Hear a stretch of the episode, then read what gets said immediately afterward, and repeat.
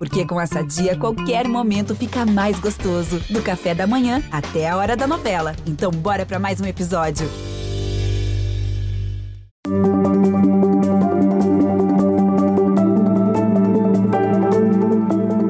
Olá, seja bem-vindo à série de encontros do G1 com os candidatos ao governo do estado do Rio de Janeiro, nesta rodada de entrevistas do jornalismo da Globo nas eleições deste ano. Todos os candidatos foram convidados. Você pode ver a ordem das entrevistas no nosso portal g1.com.br/rj. Muito obrigado pela presença, candidato. Obrigado, é um prazer estar aqui com você. Edmilson, e com você que está em casa assistindo a gente também. Muito obrigado. Bom, vamos lá, vamos a um breve resumo aqui da sua trajetória. Paulo Ganimi tem 39 anos, foi eleito deputado federal em 2018 e é líder do Partido Novo na legenda lá na Câmara dos Deputados em Brasília. Concorre pela primeira vez ao governo do estado. Da redação do G1, eu sou Edmilson Ávila e o Desenrola Rio de hoje é com Paulo Ganimi do Novo. Candidato, nossa conversa vai durar 20 minutos a partir de agora.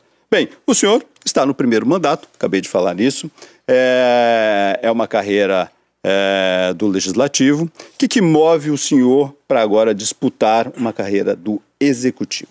Edmilson, eu venho da iniciativa privada. Tive 15 anos de experiência em grandes empresas, dentro do Brasil, fora do Brasil também. Gerenciei equipes. E eu, uma coisa que eu queria, quando eu fui eleito deputado federal em 2018, era justamente trazer a experiência da gestão que a gente tem na iniciativa privada, nas empresas, para a administração pública. Eu consegui fazer isso no meu mandato. Várias experiências a gente trouxe, mesmo no legislativo, você consegue aplicar práticas da iniciativa privada, né, desde planejamento estratégico, visão, valores, missão, objetivos, acompanhamento de indicadores. Imagina isso no Poder Executivo. Então, eu quero trazer a minha experiência prévia da gestão privada. Mas agora, a minha experiência de quase quatro anos como deputado federal, que além de saber como executar projetos, como entregar resultado, porque a gente vê muita gente até com boas ideias, mas que não sabe entregar resultado, não acompanha indicadores, não vê como também estimular as pessoas da máquina pública e até mesmo da iniciativa privada para resolver problemas das pessoas. E é isso que eu quero fazer. E aí, juntando essa experiência do público e do privado que eu tenho hoje, eu me sinto muito preparado para estar tá resolvendo o problema da vida das pessoas, que eu acredito acredito muito que boa parte dos problemas que temos hoje no estado do Rio de Janeiro é falta de vontade política e falta de capacidade de gestão. Juntando os dois, querendo resolver os problemas e sabendo como resolver, eu acredito muito que em quatro anos a gente não vai resolver tudo, mas vai encaminhar o Rio para um caminho muito melhor, trazendo confiança para o estado do Rio de Janeiro que está faltando. Então vamos lá, já que o senhor saiu da, do, do privado Chegando no executivo, chegando no, no público, você vai encontrar é, um Estado no regime de recuperação fiscal. Um Estado com muita dívida é, e um Estado com pouco para investir o senhor fica no regime de recuperação fiscal ou vai tentar mudar? Ah, tem que ficar, né? Acho que a responsabilidade é, é, se manter no regime e o regime ele permite que a gente faça medidas para melhorar o serviço público com responsabilidade. Né? Por exemplo, quando você fala de aumento salarial, ele é permitido. A recomposição salarial da inflação está prevista no regime e tem que fazer isso com cuidado e com responsabilidade, principalmente para as categorias principais que geram mais impacto para a vida das pessoas, como educação, como saúde e segurança. Então, a gente tem Ela está prevista desde que o senhor consiga comprovar que não vai comprometer o seu orçamento. Então, se o senhor avisar o regime Exato. e naquele momento não comprometer, terá direito. Exatamente. Recomposição salarial anual, a perda da inflação, e quando houver aumento de receita corrente, e não, não receita extraordinária, como e tudo mais, você pode inclusive dar aumento real para a população, para os servidores. Então isso tudo tem que ser trabalhado, mas com responsabilidade e aumentando a arrecadação, que eu acho que esse é o grande ponto que falta hoje em qualquer plano que a gente vê, é o aumento de arrecadação. Como é que você aumenta a arrecadação para poder ter um serviço público de mais qualidade para as pessoas do Rio de Janeiro? Então vamos lá, vamos falar de propósito. Então, como aumentar a arrecadação no Rio de Janeiro? Isso é um grande problema que é ter mais receita para conseguir pagar a dívida que deve e também sobrar um pouco de dinheiro para ter investimento. Hoje há uma falta de confiança e credibilidade no estado do Rio de Janeiro, tanto por conta dos últimos cinco governadores presos, a máquina não funciona e, além disso, a corrupção não é só no governo, no, no Poder Executivo. Né? Nós tivemos deputados estaduais que tomaram posse dentro da prisão, nós tivemos conselheiros do Tribunal de Contas que foram presos, agora, recentemente, né, o conselheiro indicado para a Genesa, a Agência Reguladora de Gás e Saneamento do governador atual, em menos de um mês, menos de um mês foi preso. Como é que as pessoas vão confiar em investir, trazer recursos para o Estado do Rio de Janeiro, se não tem confiança no poder público? Se não tem confiança, inclusive, que o seu caminhão não vai ser roubado, que as estradas não vão ficar esburacadas e até mesmo segurança jurídica que a LERJ hoje não garante para quem quer investir no Rio de Janeiro. Mas então, o senhor vai ter que governar com a LERJ. Exatamente. Mas dando exemplo, parte de cima, parte do governo, parte dos secretários nomeados de forma técnica. A gente vê hoje o governo do Zema, que é do meu partido, dando resultado. Por quê? Porque trabalha com gente profissional, com os melhores quadros dentro do seu governo. Ele fez processo seletivo para praticamente todos os secretariados. Então a gente vai ter os melhores, não precisa ter muito secretário, tem que ter bons secretários. O segundo escalão é a mesma coisa, terceiro escalão. Então terá político no seu. Eu não tenho problema governo? com político, eu sou político, né? Eu sou deputado federal. Agora, não pode ter é, político indicado por política. Se você tem um quadro político competente, por que não? Não tem problema nenhum. Eu não tenho preconceito com política. Eu, eu sou político e me sinto competente para ser governador do Rio. O que não pode ter é o cara, por exemplo, secretário de transporte Juninho do Pneu, que não entende nada de política. Mas de, todo governador não diz que está sempre com os melhores? Uhum. Ele nunca diz, ó, oh, eu estou com o pior. Não, eu estou com o melhor. O senhor está dizendo a mesma coisa. Como garantir que essa, ah, eu estou realmente com o técnico quando é um político? Aí é só olhar meu mandato. Se você olhar meu mandato, você vai saber, por exemplo, que eu me comprometi a cortar 50% da verba de gabinete. Eu cortei mais de 52. Eu trabalhei com oito assessores ao longo do meu mandato, quando eu podia ter 25 assessores. É a mesma coisa aqui que a gente vai fazer na secretaria, com o mesmo perfil, mesmo critério. Os melhores competentes, profissionais trabalhando e dando resultado. Então diga lá o que o senhor vai cortar já. Então, se eleito for, o que o senhor cortaria nos seus vamos secretários? Redu vamos reduzir de. Hoje são 29 secretarias para 12 a 14 secretarias, como está sendo feito em Minas com o governador Romeu Zema. Não vou te dizer agora precisamente exatamente quais secretarias a gente vai cortar, mas que dá para enxugar? Dá para enxugar sim, tem menos secretarias. Mas mais que isso, acho que a quantidade é importante por conta do exemplo, por conta da eficiência, do bom uso do dinheiro público. Eu já economizei no meu mandato mais de 5 milhões é pouco, é, mas imagina 513 deputados economizando 5 milhões de reais, seria 2 bilhões e meio, é mais do que quase que o dobro do, do orçamento de São Gonçalo, por exemplo. Esse é o exemplo que a gente tem que dar. Se a gente quer falar para as pessoas que a gente vai trabalhar respeitando o dinheiro dela, botando o dinheiro da pessoa que paga imposto em saúde, segurança e educação, não dá para falar isso não fazendo isso na própria pele, cortando da própria carne, fazendo com que o seu dinheiro seja usado da forma correta e não indo para fazer campanha e não indo para fazer esquemas como, por exemplo, do CEPERG, que está sendo feito hoje no governo do Estado. Vamos falar, lendo o seu programa de governo, dá para a gente ver que é, a proposta do, do, do senhor é diminuir o Estado, então vender ativos. É, o Estado do Rio de Janeiro hoje ele não tem mais quase nada é, com muito valor. Tinha a SEDAI, a SEDAI, foi a último, o último grande valor, e tem alguns imóveis que já até foram, é, houve tentativa de vender é, lá na a, a, casa, a casa de, da ilha de Brocoió, uhum. é, outros prédios, mas que isso se frustrou.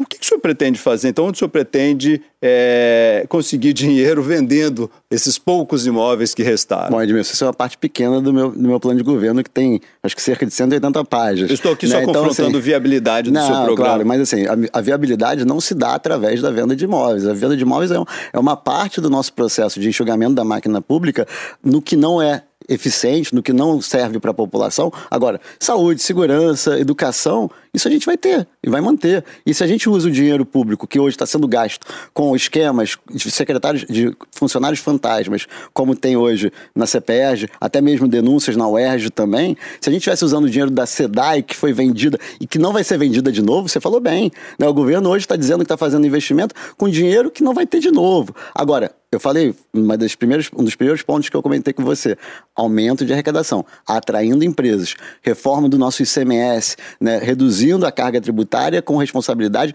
aumentando a arrecadação. Porque não adianta, né? Quem conhece de economia sabe muito bem, quando você aumenta muito imposto, você perde a arrecadação, você não ganha a arrecadação. Então isso tudo tem que ser visto. Mesma coisa IPVA, né? não só a diminuição do IPVA de 4% para 3%. Reduz o IPVA? Reduz o IPVA e aumenta a arrecadação. E não só isso, como também facilidade para emplacar no Rio de Janeiro, que hoje tem dificuldade, as pessoas vão emplacar em Minas, no Espírito Santo, por conta dessa dificuldade. Então, Edmilson, quando você tem um Estado eficiente que funciona, que as pessoas querem estar aqui para fazer negócios, a gente tem aumento de arrecadação. Então a gente vai retomar a confiança do Estado do Rio de Janeiro com as pessoas competentes, com a história que eu tenho, que é de credibilidade em todos os lugares que eu passei na vida privada e hoje na política também, e fazendo com o que tem que ser feito. Edmilson, não tem segredo, não tem bala de prata, é boa gestão, é governança, pessoas certas no lugares certos. O senhor falou de saúde, educação é, e segurança, vamos então para a saúde. Qual a sua proposta então? Para melhorar o atendimento na saúde. Quando eu falo de melhorar, não é só de quando as pessoas esperam por muito tempo uhum, um atendimento. Ah. É, o senhor tem proposta para isso, para reduzir essa espera? Temos, claramente. Bom, primeira coisa é dar transparência para essa espera. A fila do sistema de regulação, ela é uma coisa, uma caixa preta que tem que ser trabalhada, as pessoas têm que saber em qual lugar estão na fila, quando vai ser atendido, inclusive poder marcar sua consulta, sua cirurgia, seu exame de forma técnica. Isso não é muito investimento. Quando a gente fala que tem, tem como fazer, é porque a gente sabe que isso não é, não é caro. Quando você fala de, de fazer aplicativo, melhorar software, melhor, melhorar a tecnologia, você sabe muito bem que isso não é um grande investimento, como a gente tem, por exemplo, gente prometendo que vai fazer linha 5 do metrô, por exemplo. Isso é muito investimento. Não, a gente está falando de tecnologia. Mas, assim, saber Agora, onde eu estou sim. na fila, de fato, é a parte. É o início. Isso, é o início. É, o, é, é muito mais barato, é início, porque o resto é que custa mais caro. Isso, exatamente. Mas então, a gente está falando de.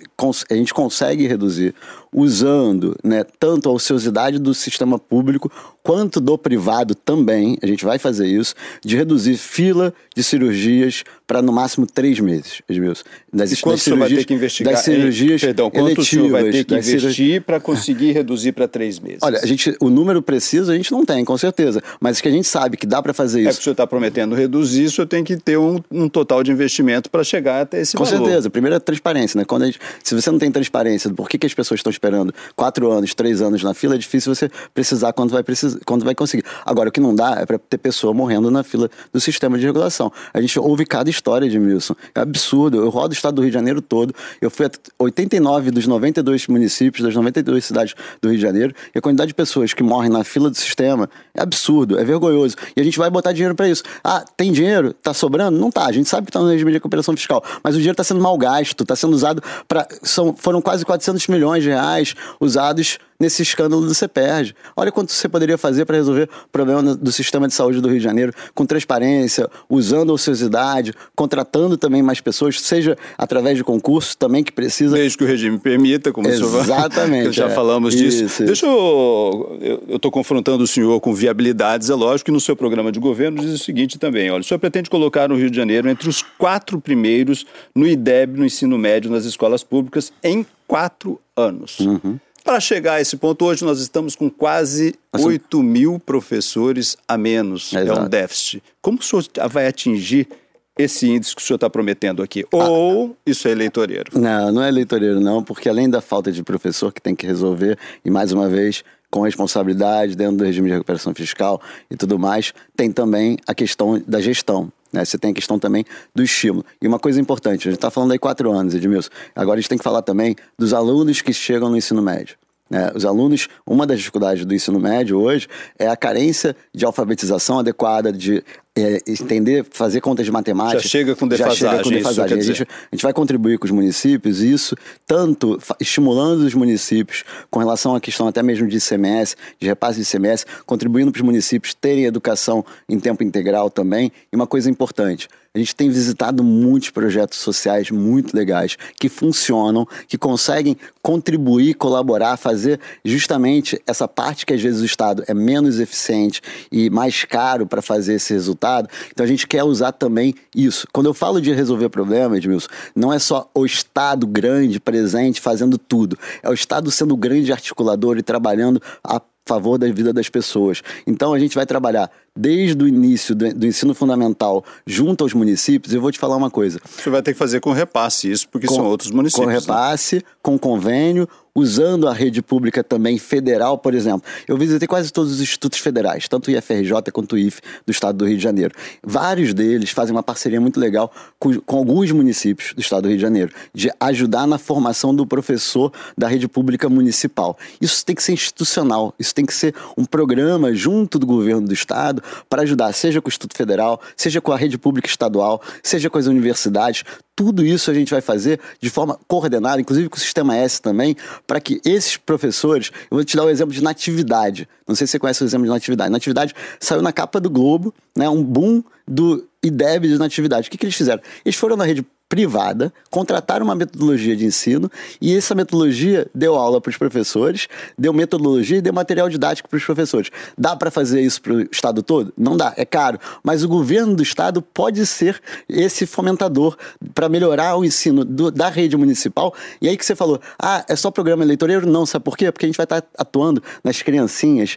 que não votam. A gente quer melhorar a vida do Rio de Janeiro, não só para os próximos quatro anos, mas para sempre. E justamente a educação é o futuro e é a base disso tudo. Eu não quero terminar ah, essa entrevista sem falar rapidamente de fome. É, eu tenho cobrado todos os candidatos aqui, porque este é um grande problema do Rio de Janeiro hoje enfrentado e precisa, o próximo governador terá que enfrentar isso. Qual é a sua proposta para enfrentar este grande problema? Esse tema é importante. A gente precisa pensar no curto prazo e no médio e longo prazo. No médio e longo prazo, o problema da fome está diretamente conectado ao quê? A falta de educação, profissionalização e trabalho. Né? As pessoas têm fome porque não têm renda. Então a gente precisa resolver o problema de renda dessas pessoas, a gente tem que qualificar o nosso jovem.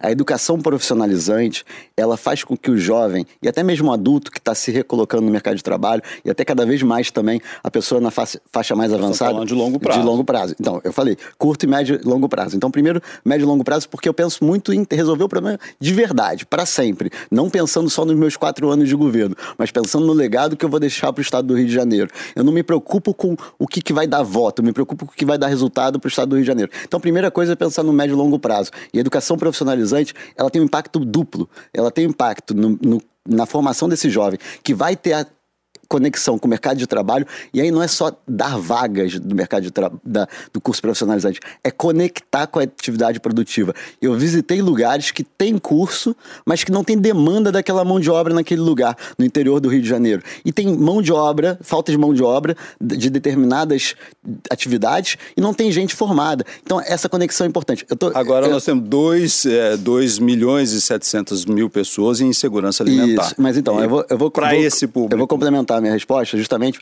que para esse público, inclusive fomentando que esse jovem que vai estar tá estudando, ele vai ter auxílio. Ele vai ter. E a gente tem o nosso, os nossos 2% lá de incremento do ICMS, justamente para combate à pobreza, combate à fome aqui no estado do Rio de Janeiro. Está indo para onde isso? Não tem transparência nenhuma. Isso está sendo, sendo colocado junto da arrecadação do Estado do Rio de Janeiro e não está sendo usado para devida, Se a gente for olhar lá no, no orçamento, acho que são 6 bilhões. 6 bilhões, né? isso mesmo.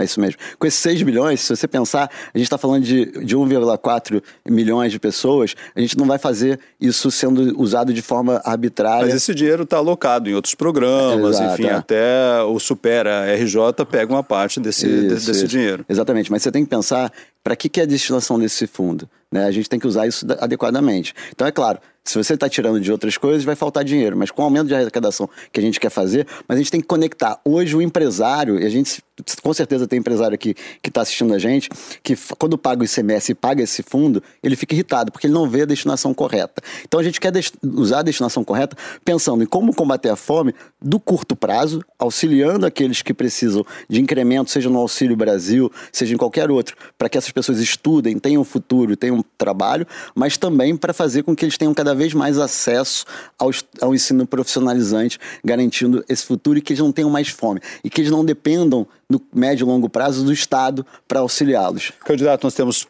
três minutos. É, segurança é fundamental. fundamental. Suas propostas para segurança. Bom, segurança pública passa por vários pilares. Primeiro, reforçar, melhorar nosso policiamento. Isso seja com mais policiais, mais uma vez, sempre respeitando o regime de recuperação fiscal, mas a gente precisa, e aí eu acho que é um ponto que é importante, né? Quando você tem no regime de recuperação fiscal, você pode recompor efetivo, desde que seja para recompor. Recompor é você, é permitido. Você, mas você pode rebalancear entre os cargos, e a gente vai rebalancear pensando sempre na segurança, na educação e na saúde, que são são os pontos fundamentais. Muda o tipo de enfrentamento? O que o senhor é, acha desse enfrentamento nas comunidades? O senhor mudaria isso? Ah, eu acho que sim, no sentido de que você não pode simplesmente entrar na comunidade, fazer uma operação e não ter o depois. Né? Eu acho que esse é o grande problema. O, a falta de perspectiva, ou na verdade a expectativa de não ter operação faz com que o bandido ele se sinta mais poderoso. Então, a DPF 635 é absurda, proibindo operações policiais. Quando a gente fala de operação policial. Eu só preciso lembrar as pessoas que essa é uma decisão que restringe operações Isso, em perfeito. comunidades. Ela, ela que restringe operação em comunidade, ela tem um problema muito grave. Quando a gente pensa em operação, a maioria da população que está tá ouvindo a gente vai pensar naquelas grandes operações. Mas operação em comunidade é quando tem um motoboy que é, é, tem a sua moto assaltada e a polícia vai lá para recuperar. Isso é operação também. Isso está restrito por conta da DPF. Quando tem, por exemplo, recentemente, você deve ter acompanhado, teve uma moça que quase foi incendiada viva e a polícia não cumpriu o que estava previsto na DPF, foi lá e resgatou porque recebeu uma denúncia anônima. Isso tudo. Quando um minuto, você, candidato. Isso tudo tem que poder ocorrer, porque senão o, policia, o bandido se sente empoderado e vai cada vez mais atuar e se fortalecer. Então a gente vai ter política de segurança pública fortalecendo a polícia, vai ter política de segurança pública melhorando, entrando com o Estado, não só com a polícia, mas também com saúde, segurança, educação dentro das nossas comunidades e nas favelas. E o último ponto é atrás do recurso que movimenta toda a corrupção, tráfico de drogas e milícia no estado do Rio de Janeiro. E não podemos esquecer, entrada de drogas e armas no estado. Hoje as nossas barreiras estão totalmente desguarnecidas. 30 segundos para o senhor se despedir. Olha, eu queria pedir para as pessoas que estão nos assistindo, me acompanhem me conheçam melhor. Nós não podemos mais aceitar o governo do Estado do Rio de Janeiro ser governado por aqueles que cada vez mais têm problemas com corrupção. E eu queria perguntar para aqueles que estão nos assistindo se eles querem ter o risco de ter, mais uma vez, um governador sendo preso ou sofrendo impeachment, ou até mesmo ter o Washington Reis como futuro governador do Rio. Candidato, muito obrigado, obrigado, pela sua participação aqui. Bem, gente, termina aqui mais uma entrevista da série especial do G1 com pré-candidatos ao governo do Rio de Janeiro. Nossa contribuição para o debate de propostas e ideias, sempre com o objetivo de informar bem o eleitor. A ordem completa dessas entrevistas já realizadas estão lá no G1. A íntegra da conversa com Paulo Ganimi, que foi gravada no dia 25 de agosto, também ficará disponível no G1 ou na sua plataforma de áudio áudio preferida. Por fim, gente, os créditos. A coordenação executiva da série é de José Rafael Berredo. A coordenação de vídeos é de Tatiana Caldas. Na direção de imagem, Márcio Nita. A editora-chefe do G1 é Cláudia Croito e o diretor, Renato Fanzini. Na direção regional de jornalismo, Vinícius Menezes. E na direção de jornalismo da Globo, Ricardo Vilela. Diretor responsável, Ali Camel. Eu sou Edmilson Ávila. Fico por aqui. Até o próximo Desenrola Rio. Tchau, gente.